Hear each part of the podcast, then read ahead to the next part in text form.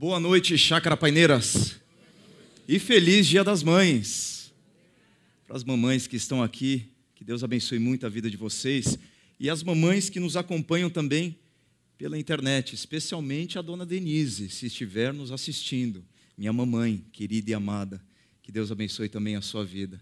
Que bom nós estarmos aqui falando sobre um tema tão importante. Estamos aí na esteira de uma série que eu acho que é crucial para a saúde da nossa sociedade, para a saúde da nossa comunidade, para a saúde das nossas famílias. Na semana passada nós começamos a nossa série falando sobre sexualidade. Espero que de alguma forma o seu coração tenha sido aberto para questões relacionadas à sexualidade dentro do casamento e que você tenha absorvido aquilo que a sabedoria bíblica propõe como forma sadia, intensa de desfrutar do sexo entre marido e mulher. Mas nesse momento e nessa noite nós temos um tema tão importante, tão crucial quanto a questão da sexualidade que são os pais. Educação de filhos. Eu sei que talvez você não seja pai ou mãe, talvez você esteja se planejando para isso, talvez você não tenha planos de ter filhos, mas de alguma maneira tem influência sobre a vida de pessoas, de crianças, do seu sobrinho, do seu primo, seja de quem for. Essa série é para todos nós. Essa série é para você. Então, mais uma vez, eu peço que você esteja com a sua mente e o seu coração completamente abertos para ouvir o que a sabedoria bíblica tem a dizer a você no que diz respeito à vida nossa como mães e pais. Durante essa semana, nós fizemos uma enquete nas nossas redes Nessa enquete, nós colocamos a seguinte pergunta: Na sua opinião, quais são os maiores desafios de ser pai e mãe nos nossos dias atuais, no mundo contemporâneo? Pensa aí você agora. Talvez você não tenha participado, mas qual é para você talvez o maior desafio da paternidade, da maternidade na nossa sociedade atual? Você tem aí na sua cabeça, o que você vê como, como barreira, como empecilho para educar os seus filhos de acordo com aquilo que Deus diz e não com aquilo que a cultura contemporânea diz. Olhando todas as respostas, nós pudemos chegar à conclusão que há uma tensão em todas elas, um ponto de tensão em todas as respostas. E a tensão é: como ensinar os nossos filhos a amarem a Deus numa cultura de valores distorcidos, numa cultura que é hostil à sabedoria bíblica. Então essa foi a grande a grande tensão de todas as respostas. Como? Como ensinar crianças a andarem dentro daquilo que Deus deseja para elas e como ensiná-las num contexto, num panorama histórico e cultural que é avesso a valores absolutos como, como aqueles que são trazidos na palavra de Deus. Então, esse é o grande ponto. Agora, essa temática que traz essa tensão da educação de filhos, ela não permeia apenas o mundo contemporâneo essa tensão de educar crianças no caminho certo, ela acompanha o povo de Deus ao longo da história. Deus tirou um povo da escravidão do Egito. Esse povo ficou lá por 430 anos, aproximadamente, os hebreus. E aí Deus disse que levaria esse povo para uma terra chamada Canaã.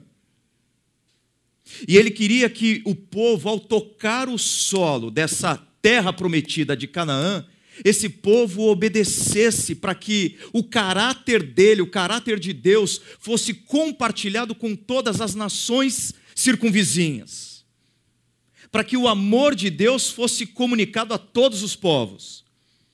Então Deus convoca um líder chamado Moisés para que esse líder seja o grande pastor, o grande, o grande líder espiritual dos hebreus.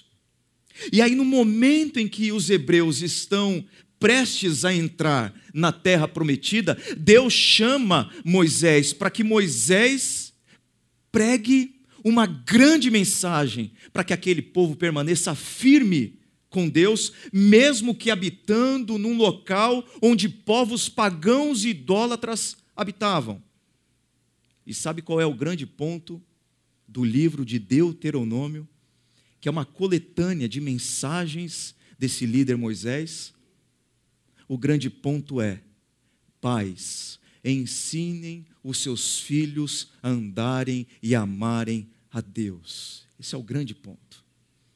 Essa é a grande, é a grande mensagem do livro de Deuteronômio. Especialmente um capítulo, o sexto capítulo de Deuteronômio, onde nós encontramos o que os judeus chamam de Shema. Shema é uma palavra hebraica que significa ouve, ó Israel. Ouve, ó Israel. Até hoje, o judeu bem ortodoxo costuma repetir o Shema ao menos três vezes ao dia. E quando nós olhamos para Deuteronômio, quando nós ouvimos a voz de Deus através do Shema, nós encontramos não os valores da nossa cultura, mas nós encontramos os princípios da palavra de Deus para que nós sejamos não pais modernos que estão absorvidos por essa cultura hostil aos valores absolutos de Deus, mas nós aprendemos como como ser um pai ou uma mãe não tão moderno, que tem valores antigos, mas que jamais saíram de moda e que são poderosos para construir um bom caráter, na vida de filhos, pais, avós, tios, tias. Pais não tão modernos amam profundamente a Deus. É a primeira é a primeira mensagem do Shema. Ouça, ó Israel, o Senhor, o nosso Deus, é o único Senhor. Ame o Senhor, o seu Deus, de todo o seu coração, de toda a sua alma e de todas as suas forças. Que todas essas palavras que hoje lhe ordeno estejam em seu coração. Amar a Deus dessa forma é amar a Deus com tudo que você é e com tudo o que você tem. Absolutamente tudo na sua vida tem que ser permeado pela consciência de que você ama Deus e precisa incorporar a vontade de Deus nas mais diferentes esferas da sua vida. Mas antes de continuar com esse mandamento, ame o Senhor, é importante nós apontarmos para o fundamento, para a base desse mandamento. E esse padrão acompanha todos os mandamentos de Deus no Antigo Testamento, no Novo Testamento. Porque antes de Deus dizer para você, ame o Senhor, ame o Senhor, ele declara o amor dele por você, ele declara o amor dele pelo povo. O Senhor, o nosso Deus. O Senhor, o nosso Deus. Antes do ame o Senhor, há uma declaração: o Senhor é o nosso Deus. Isso é muito importante porque quando nós ouvimos primeiramente a voz de Deus dizendo para nós: Eu amo você, nós temos a motivação correta para amarmos a Deus. Deus é o tipo de pai que não pega uma lista de mandamentos, de normas e diz assim para você: obedeça a todos esses mandamentos e em os obedecendo eu amarei você. Deus é um pai que olha você, filho e filha, e diz: Eu amo você. E porque eu amo você, aqui está a minha vontade para você obedecer. Em outras palavras, o nosso amor por Deus e a obediência à vontade de Deus sempre emergem da nossa convicção de que antes de dar um passo na direção de Deus para amá-lo, Deus deu um passo na nossa direção para nos amar. Antes da nossa prova de amor por Deus, Deus prova o amor dele por nós. E o Novo Testamento é claro, é categórico. Quando o apóstolo Paulo, na carta aos Romanos, no quinto capítulo, no versículo oitavo, diz assim: Porque Deus prova o seu amor para conosco, tendo Cristo morrido por nós, sendo nós ainda pecadores. Ele envia o filho dele a esse mundo, para que o filho dele, vindo para esse mundo, morrendo em nosso lugar e ressuscitando ao terceiro dia, pavimente o nosso caminho de volta para Deus. E quando eu tenho certeza de que Deus fez isso por mim e me amou, independentemente do pai que eu sou ou do filho que eu sou, eu passo a amá-lo com todo o meu ser. E aí faz sentido ouvir o mandamento de Deus: ame o Senhor. É um mandamento que não gera peso, é um mandamento obedecido no solo da gratidão. Mas esse amor é provado. Nós temos que provar o nosso amor por Deus. É natural. Eu sou amado por Deus, e depois de ser amado por Deus, Deus se torna amado por mim. Amarre-as, as palavras de Deus, a vontade de Deus, como um sinal nos braços.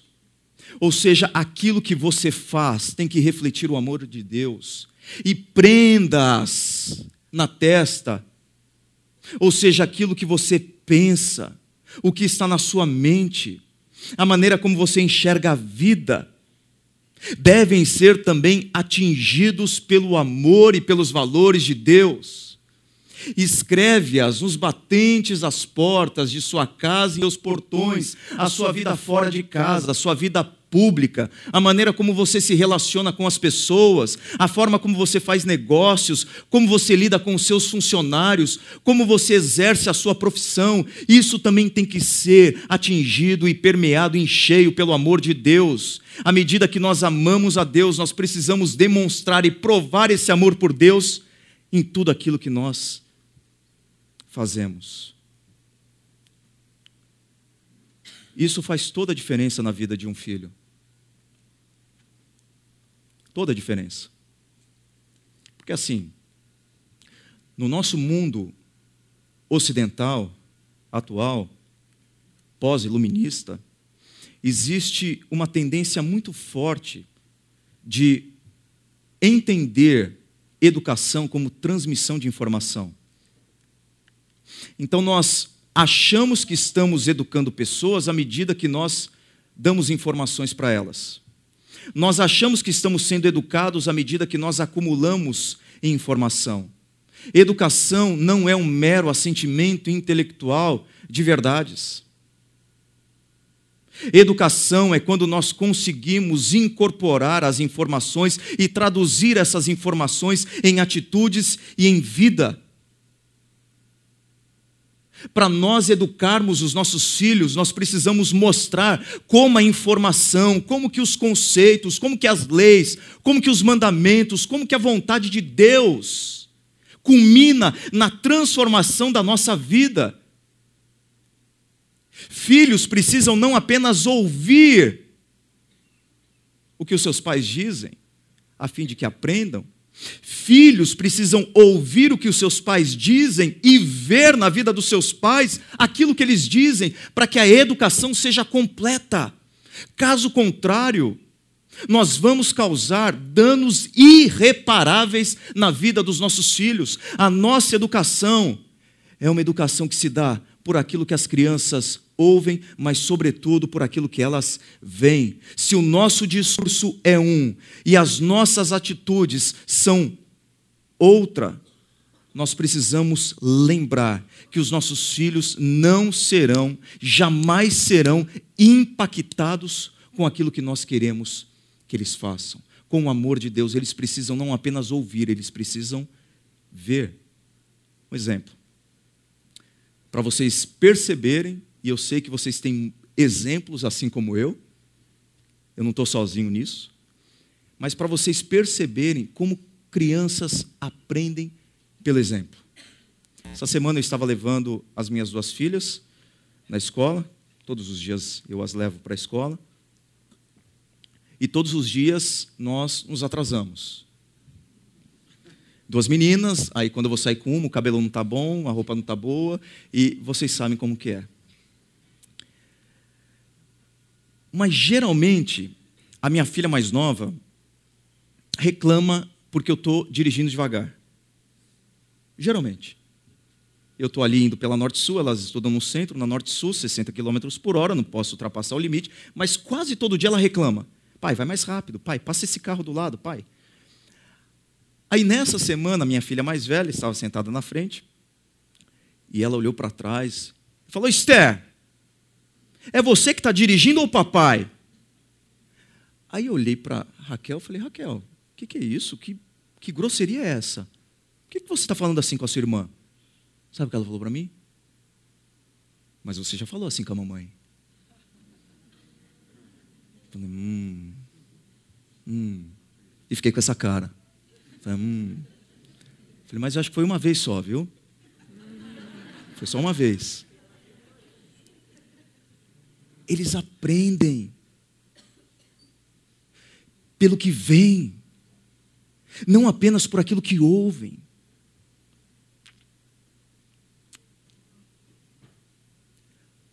Por isso que o texto começa com pais, não com filhos. O desejo de Deus é que aquela nova geração entre na terra prometida e viva intensamente a vontade de Deus. Mas o texto não começa ensinando filhos, o texto começa ensinando pais a educarem os seus filhos, que todas essas palavras estejam em seu coração, no coração dos pais. Ele está falando com os pais, estejam em teu coração. Em teu coração. Deus tem que ser muito importante para você, em primeiro lugar, para que Ele seja muito importante para os seus filhos. Você, você vai impressionar os seus filhos e as pessoas que estão ao seu redor, não apenas filhos, com o amor de Deus a partir do momento que você tiver e demonstrar um profundo amor por Deus, senão as pessoas não serão impactadas apenas por aquilo que nós falamos, nós pregamos aos ouvidos e aos olhos. Você só vai imprimir o amor de Deus na sua família se você estiver marcado por esse amor. Que essas palavras estejam em seu coração, que a vontade de Deus esteja em teu coração. Nós inspiramos pessoas, não pela quantidade de informação que nós temos para passar para elas. Nós influenciamos pessoas pelo nosso exemplo. Assim você vai influenciar não apenas os seus filhos, mas o seu cônjuge, o seu esposo, a sua esposa, os seus pais, os seus colegas de profissão. Assim nós impactamos pessoas por aquilo que nós fazemos, pela maneira como nós nos portamos. Esse é o ensino de Provérbios. Ensina a criança no caminho em que deve andar e ainda quando for velho não se desviará dele. Ensina a criança não a respeito do caminho, não sobre o caminho ensina a criança no caminho. É diferente. Não é apenas apontar o caminho, falar sobre o caminho, tratar a respeito do caminho. O que o sábio nos chama a fazer aqui é educar os nossos filhos no caminho, transitando com eles, percorrendo com eles, mostrando para eles como se caminhar, nesse caminho. Aí sim nós vamos impactar o coração dos nossos filhos e gerar perguntas neles. Mas, pai, por que, que você não fala mentira? Pai, por que, que você é tão generoso com quem precisa? Pai, por que, que você trata bem as pessoas? Pai, por que, que você trata tão bem a mamãe? Mãe, por que você trata tão respeitosamente o papai? E é nesse momento em que os nossos filhos, as crianças que estão ao nosso redor, percebem quem nós somos por aquilo que nós fazemos, que nós temos oportunidades preciosas de comunicar o amor de Deus, não apenas com palavras, mas com as nossas atitudes. Tem um ditado de um autor desconhecido que diz assim: O que você é fala tão alto que eu não consigo ouvir o que você diz. Pais não tão modernos assumem também a responsabilidade pela educação dos seus filhos. Acompanhe comigo. Ensine-as com persistência a seus filhos. Converse sobre elas, sobre as palavras de Deus, sobre a vontade de Deus, quando estiver sentado em casa, quando estiver andando pelo caminho, quando se deitar e quando se levantar.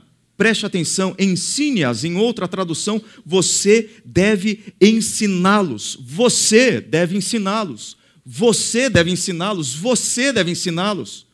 Não os professores da escola, da universidade não a babá, não a diarista, não os avós, não os tios, não o YouTube, não a igreja, mas você, essa é a sua missão. Nós somos parceiros como igreja, nós somos parceiros nessa missão. Temos aí alguns voluntários envolvidos no Ministério Kids. Não para tirar as crianças desse espaço a fim de que elas não atrapalhem o nosso culto, nós estamos com elas ali porque estamos comunicando a palavra de Deus numa linguagem acessível a elas, porque nós acreditamos que o Senhor, que o Deus Todo-Poderoso pode impactar o coração dos nossos filhos mediante a palavra, e é isso que nós estamos fazendo lá. Mas somos parceiros, não responsáveis pela educação espiritual e pela formação cristã dos seus filhos. Você não pode delegar isso para ninguém, nem terceirizar essa responsabilidade. Essa missão é sua. Veja, a formação espiritual do povo no Antigo Testamento acontecia dentro de casa. Não era no santuário, no edifício religioso. Não era através dos profetas, dos sacerdotes, era dentro de casa. Dentro de casa eles eram formados. O seu lar é o ambiente onde a palavra de Deus será enraizada no coração dos seus filhos. É dentro da sua casa. Crianças e os seus filhos aprendem muito mais de segunda a sábado por aquilo que eles e elas veem no seu lar do que de domingo dentro da igreja. Não existe ninguém no mundo com maior potencial de influência na vida dos seus filhos do que você. A pessoa que mais pode influenciar os seus filhos e as pessoas de dentro da sua casa é você. E pense numa coisa: se você não tomar a decisão e não reassumir a missão de influenciar os seus filhos, a todo instante, a todo momento, alguém vai fazer, alguém vai influenciá-lo. O youtuber vai influenciá-lo. O traficante da escola vai influenciá-lo. O amigo dele ou dela vai influenciá-lo. O líder da torcida organizada vai influenciá-lo. Alguém está esperando a sua ausência e a sua brecha para exercer uma grande influência sobre a vida do seu filho e sobre a vida da sua filha. Não permita isso. Assuma a responsabilidade. Mas para isso você vai ter que dedicar tempo para ele e para ela. Tempo. Não apenas qualidade de tempo, mas quantidade de tempo também. Vocês perceberam no, no texto que nós lemos? Quando levantar, quando sentar, quando acordar, quando dormir, no caminho, em todos os lugares. Essas expressões apontam para o fato de que nós não devemos apenas dedicar qualidade de tempo para as crianças, mas quantidade de tempo também. Essas duas coisas são importantes. E eu acredito que o grande ou as grandes vilãs dessa nossa influência sobre a vida dos nossos filhos, que vem por intermédio de qualidade, quantidade, de tempo. São essas vilãs. A vida corrida dos pais, e não tem jeito. Nós vivemos num ritmo alucinante.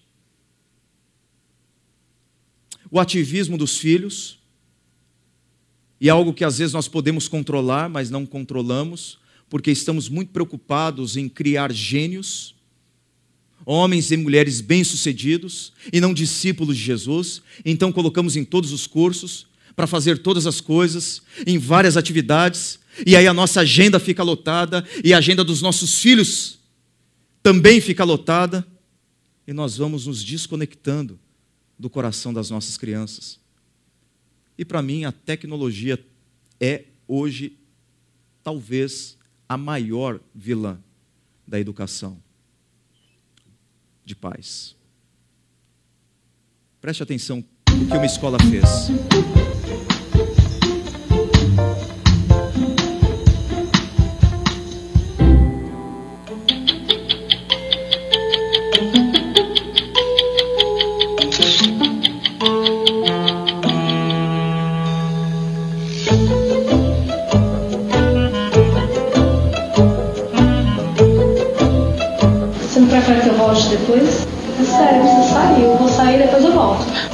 Deixar pra outro horário.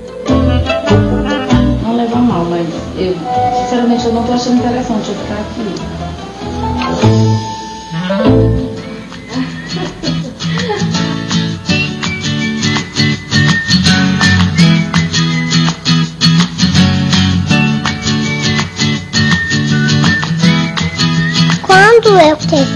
Quero guardar muitas lembranças da gente junto. Mas para isso, vê se você guarda um pouquinho o celular e fica mais comigo. Eu te amo. É.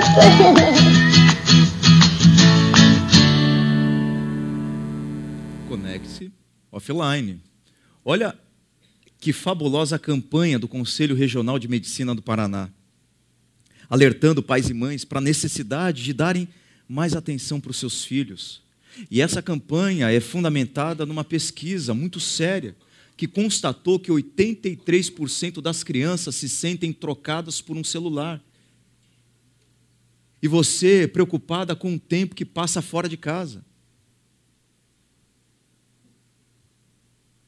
Às vezes nós estamos dentro da nossa casa, junto com os nossos filhos, mas perdemos o privilégio e nós perdemos a chance, meus amigos, de influenciá-los o máximo que nós podemos. Uma pesquisa feita no Reino Unido constatou que pais passam 44 minutos com seus filhos, não de conversa, de contato. 44 minutos no dia, no mesmo ambiente e dedicam desses 44 minutos cerca de 4 minutos para um diálogo direto com os filhos. Num dia de 24 horas, muitos pais param para conversar, dialogar, durante quatro minutos com seus filhos. Nós precisamos reassumir a nossa missão de educá-los e de formá-los espiritualmente, como discípulos de Jesus, de sermos a ferramenta de Deus para esculpir o caráter de Jesus no rosto e no coração das nossas crianças, mas para isso nós precisamos dedicar tempo. E que jamais chegue um dia em que nós olhemos para trás com o coração arrependido e machucado por não termos dedicado mais tempo para as pessoas que Deus colocou ao nosso lado. Às vezes eu não sei se as minhas filhas estão crescendo rápido demais ou eu estou ocupado demais para perceber o crescimento delas.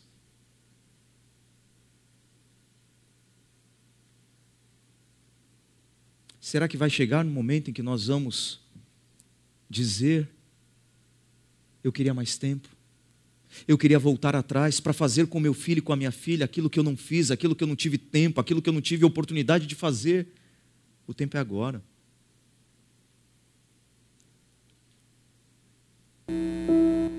More time. Time to tell my son that I love him more than anything.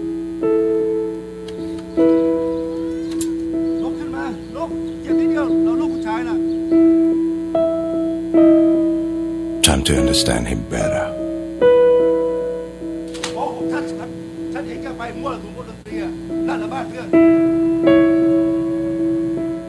Listen to his own.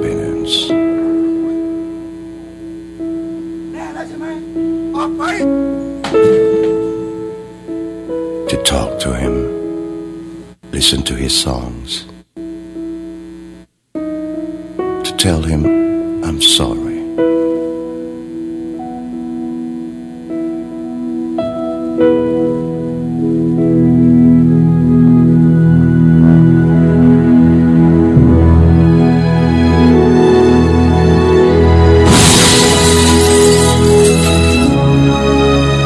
I said, I want more time. Time to do what I never done.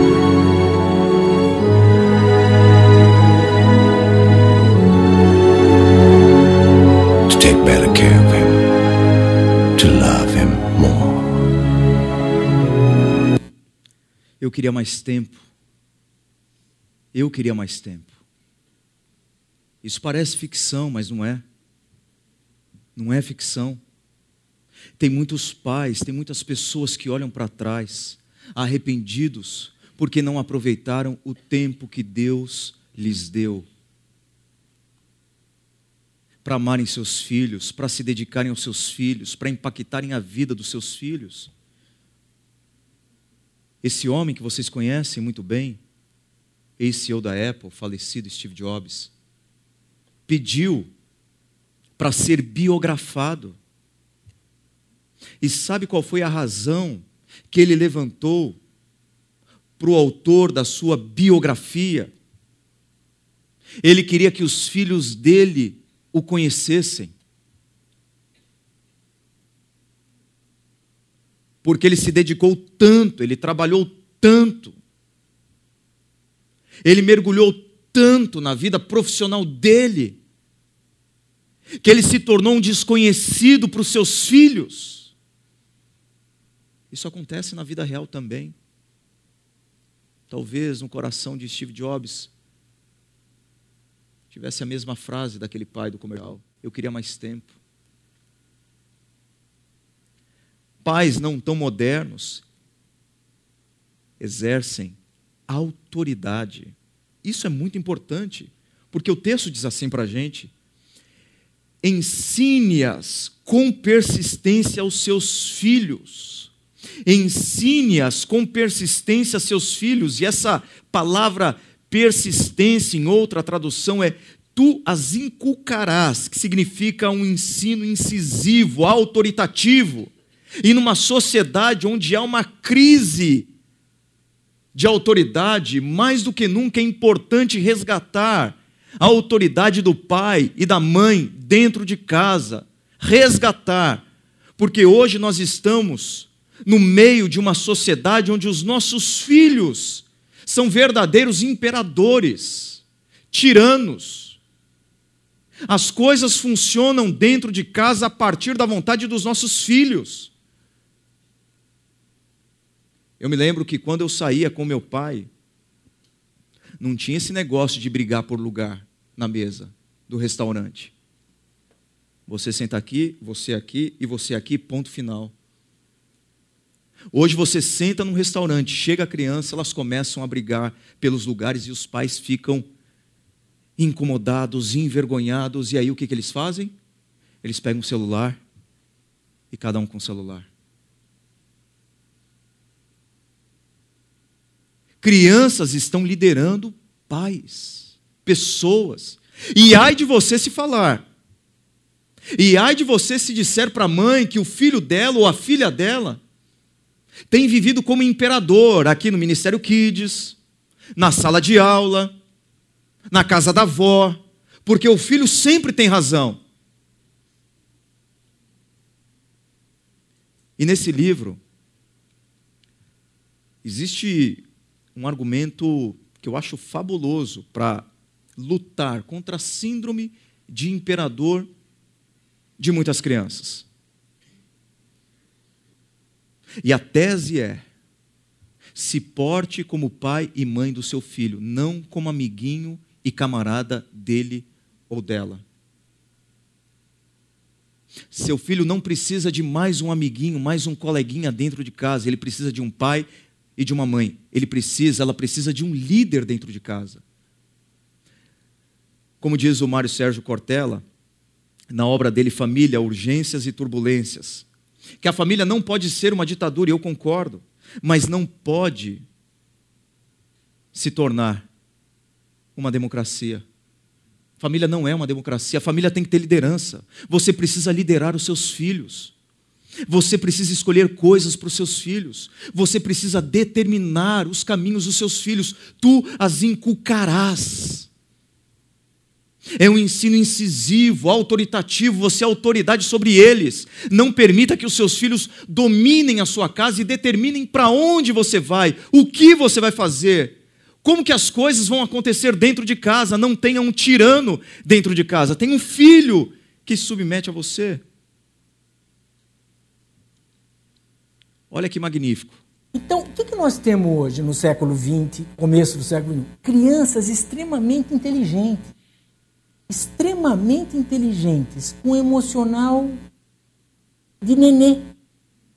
Eu tenho adolescentes no consultório que falam quatro línguas mexem no computador são hackers. Eles entram na Casa Branca, entram não sei onde, entram no Congresso. Mas entrar no Congresso não, acho que não precisa ser muito. Né? Mas eles entram um monte de lugares, eles fazem coisas incríveis com o computador e tem um emocional. A namorada briga com eles, eles falam em suicídio. Porque eles não têm resistência à frustração. Nós erramos. Porque a gente imaginou que frustração era sofrimento. E hoje nós sabemos, pela psicanálise, pela neurologia, pela endocrinologia, que frustração é um bem. Frustração é um bem. A frustração gera autoestima. A única coisa que gera autoestima é suportar a frustração. Não é que eu tenho que frustrar. Quando eu frustro e o sujeito consegue frustrar, consegue suportar a frustração, ele fica grande, ele fica forte. Ele para de olhar no espelho ele começa a reparar nos outros. Ele cuida do amigo, ele cuida do cachorro, ele cuida do filho. Ele espera o almoço chegar. Percebe? Ele suporta que o time perca. Nós erramos porque alguém negou a ideia de que a gente pode frustrar o filho, sim. Dizer não pelo nosso desejo. Isso não é autoritarismo. Isso é saúde mental. Mas nós estamos aprendendo isso hoje. E agora nós temos que fazer uma reparação nisso antes que seja tarde. Não. Capacidade de dizer não para os nossos filhos. Não. Isso mesmo. Estabelecer limites. E ensiná-los a ouvirem não. Porque a vida vai oferecer para eles muitos nãos. E quando nós criamos os nossos filhos à base de sim, e afirmamos tudo aquilo que eles querem, e tudo aquilo que eles fazem, nós estamos criando adultos ou adolescentes frustrados. Aí você pode dizer assim: Mas, pastor, eu trabalho tanto o dia inteiro, não tenho contato com meu filho. E aí eu chego em casa, ele faz alguma coisa errada e eu tenho que ser duro, eu tenho que falar não. É isso mesmo. É, sem dúvida alguma, você precisa, se você ama o seu filho, a sua filha, você vai fazer isso, porque eles precisam ouvir não. Ou você diz, eu sei, mas eu amo a minha filha e só quero dar a ela tudo que eu não tive. Como, como se ela precisasse de tudo aquilo que você não teve.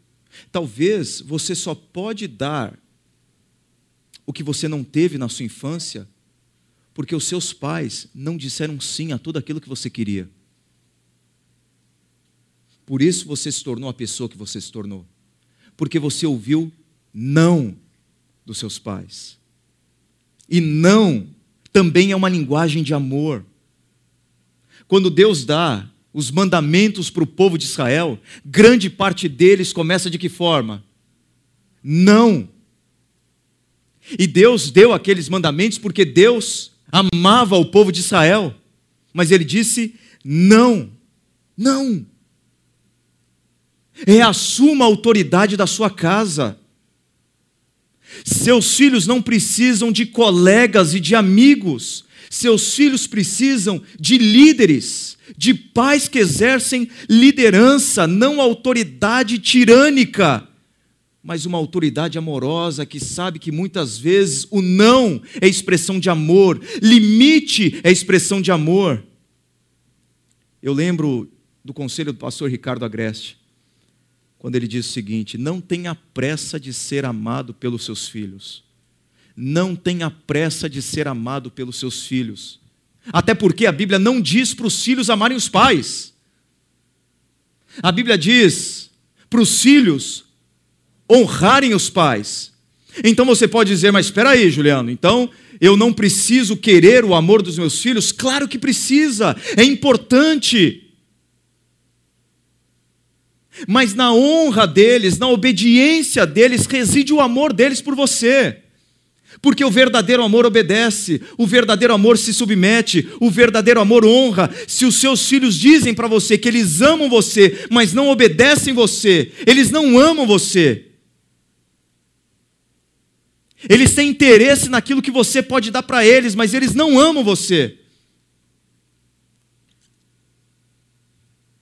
Porque todo amor verdadeiro não se porta inconvenientemente Todo amor verdadeiro respeita, todo amor verdadeiro se submete, todo amor verdadeiro obedece. Então, se você quer o amor dos seus filhos, se você deseja isso, ensine-os a respeitarem você, a se submeterem a você, a honrarem você, e à medida que eles honrarem você, eles estarão dizendo: Eu amo você, porque quem ama obedece.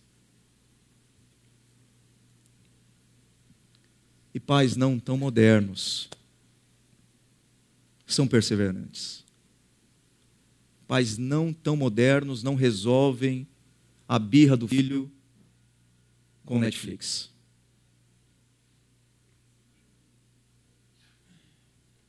Eles são perseverantes.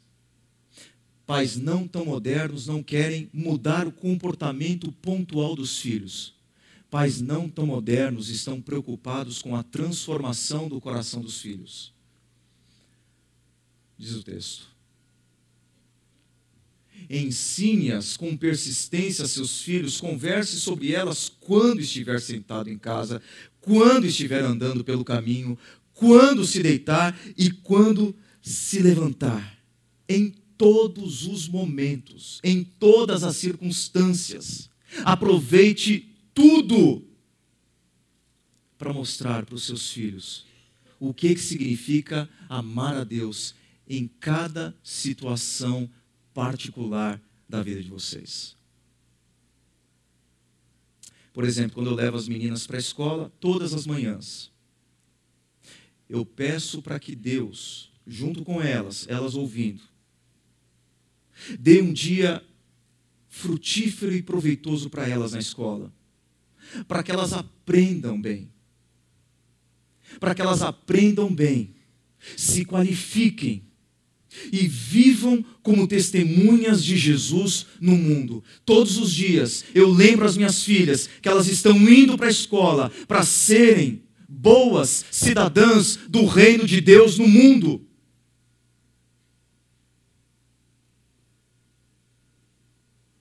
Quando eu ou você tiver que lembrar todos os dias seus filhos para apagarem a luz, Diga para eles que você está fazendo isso não apenas para economizar. E geralmente nós fazemos assim. Quando nós educamos, e usamos esses argumentos de que nós precisamos economizar,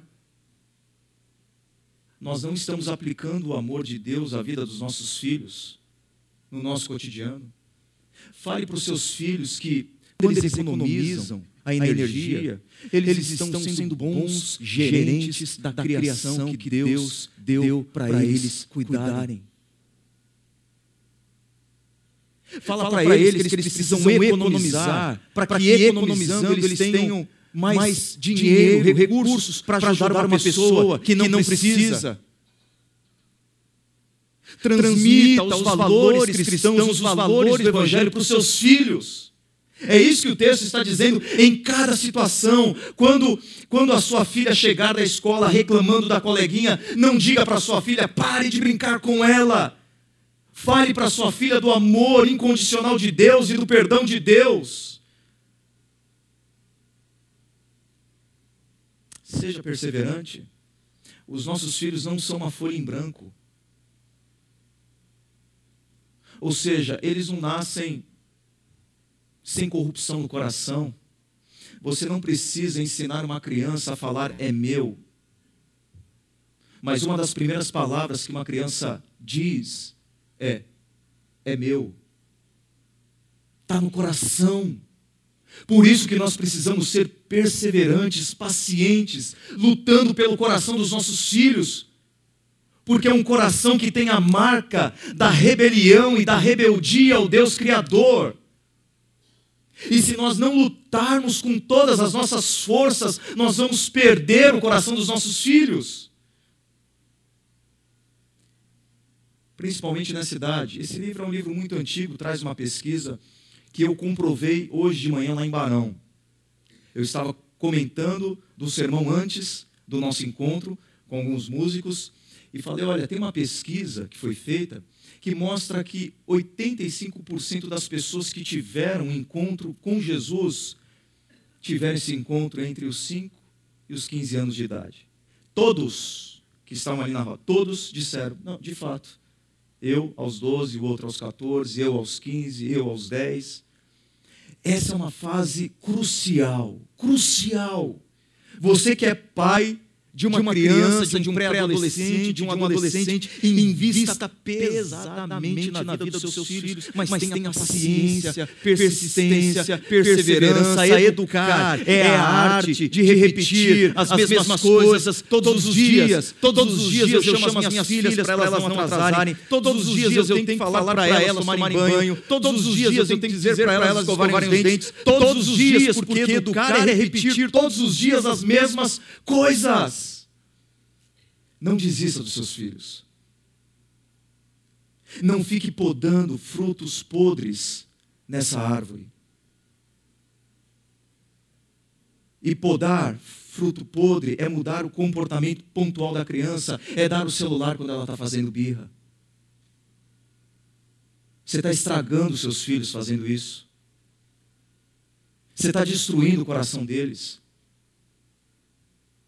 E a nossa missão não é ficar podando frutos podres dessa árvore, a nossa missão é mudar as raízes dessa árvore, é mudar o coração, mas para mudar o coração nós temos que ter tempo, investimento, intencionalidade.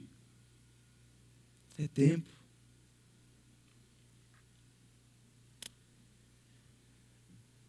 O que, é que você quer para os seus filhos? Qual o seu sonho para a vida deles? Qual o maior propósito para a vida dos nossos filhos? Qual o maior propósito da sua vida? Que geralmente o maior propósito da nossa vida nós queremos reproduzir na vida dos nossos filhos. Talvez criar o novo Steve Jobs. É, Steve Jobs faleceu em outubro de 2011. Três meses depois, os americanos estavam discutindo quem iria criar ou como criar o futuro Steve Jobs. Talvez esse seja a base da educação de pais modernos querer que os filhos sejam gênios, grandes celebridades, grandes profissionais, homens e mulheres destacados e geniais para a gente publicar lá no nosso Instagram e Facebook como os nossos filhos são bons. Não que haja algo errado em querer que os filhos sejam geniais. Mas o nosso desejo de ter filhos geniais e bem-sucedidos não pode abafar e suprimir a nossa missão de criarmos não gênios, mas discípulos de Jesus. Porque se a nossa intenção é apenas criar o próximo Steve Jobs, nós estamos levando os nossos filhos para a beira do precipício, como tem acontecido nos Estados Unidos. Você já ouviu falar no Vale do Silício? É uma região nos Estados Unidos em que estão as maiores empresas do mundo, principalmente empresas na área de tecnologia. Existe uma cidade, Palo Alto, nessa região, que tem escolas brilhantes, renomadas, fantásticas, o sonho de qualquer pai. Sonho de qualquer pai em matricular o seu filho. Escolas caríssimas. Mas sabe o que está acontecendo nessa cidade de Palo Alto, em algumas escolas? Uma epidemia de suicídio entre adolescentes. Eles estão tirando a própria vida e quando você vai na pesquisa, quando você lê a notícia, você ouve os adolescentes dizendo: Nós sofremos muita pressão para sermos bem-sucedidos, nós não aguentamos mais. E eles estão discutindo como, criar, criar, o próximo Steve, Steve Jobs. Jobs. Pais, Pais modernos, modernos que foram engolidos pela cultura do sucesso, do consumismo, da prosperidade, da fama. Isso, Isso não está diferente no Brasil, não, pais.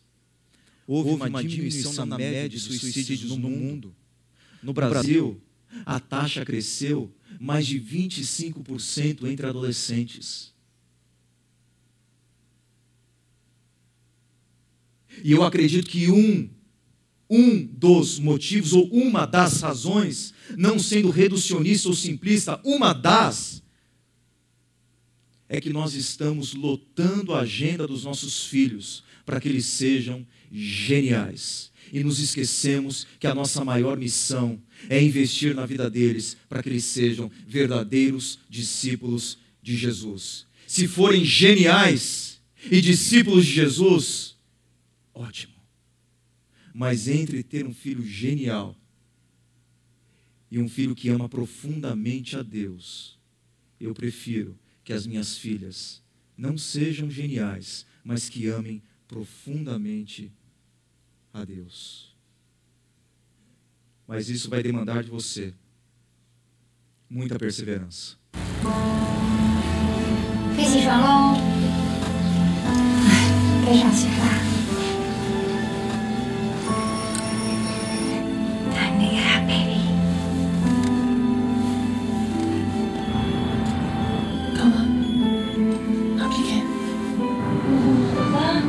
fazer um café da manhã gostoso pra você.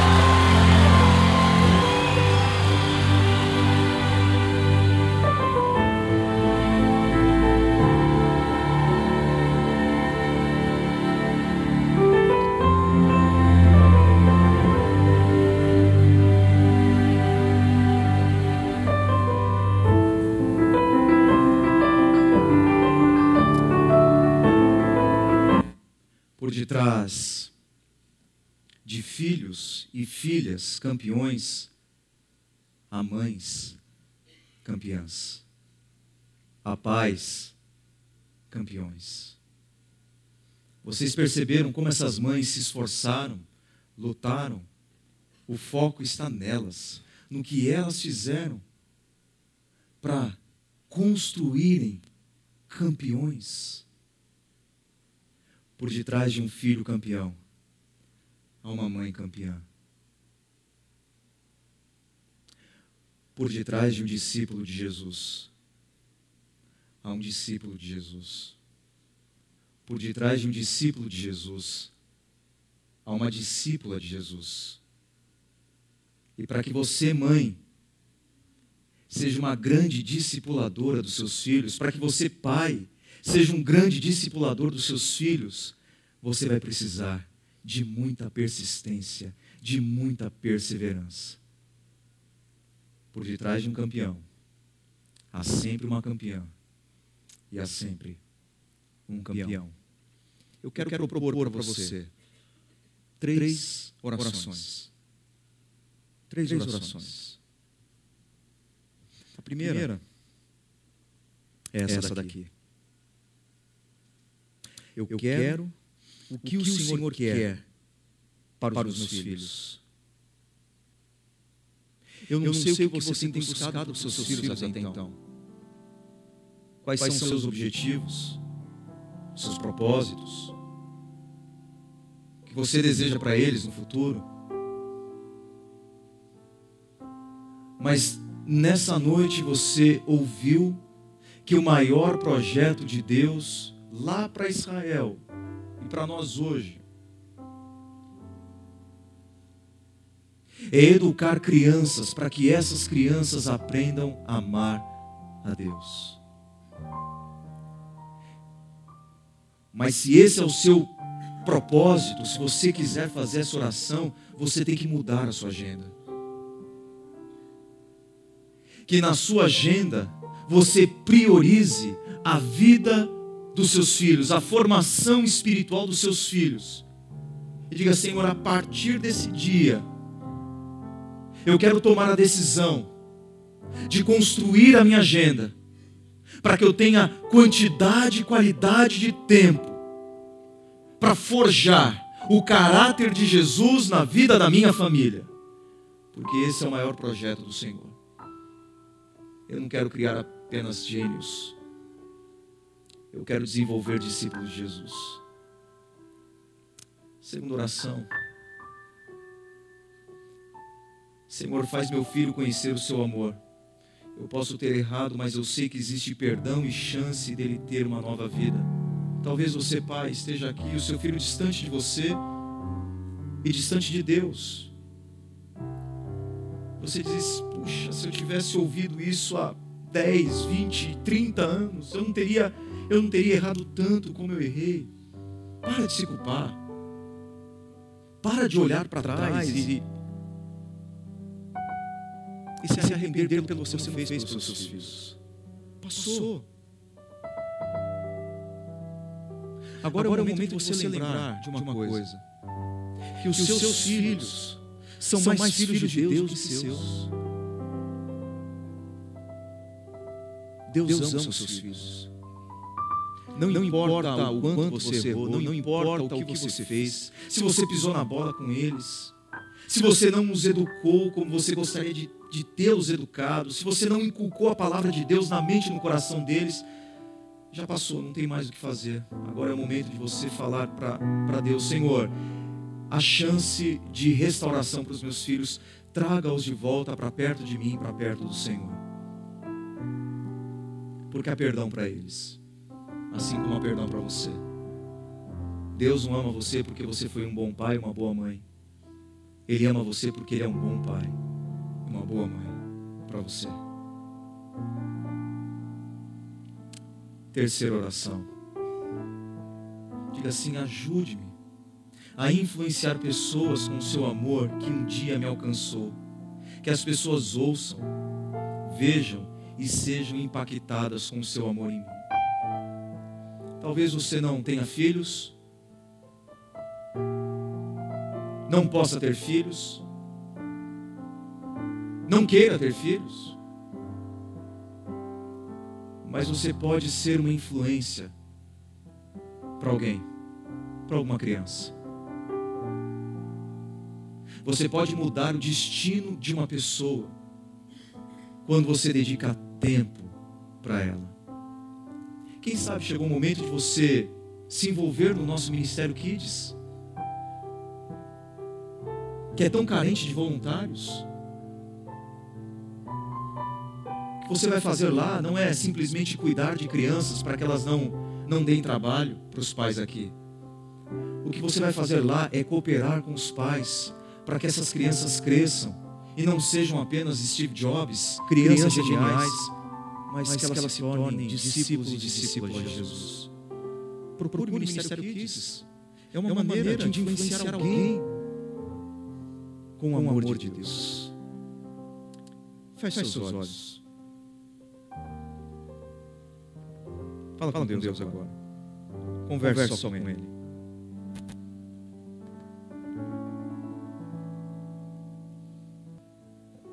Diga para Ele o quanto você o ama.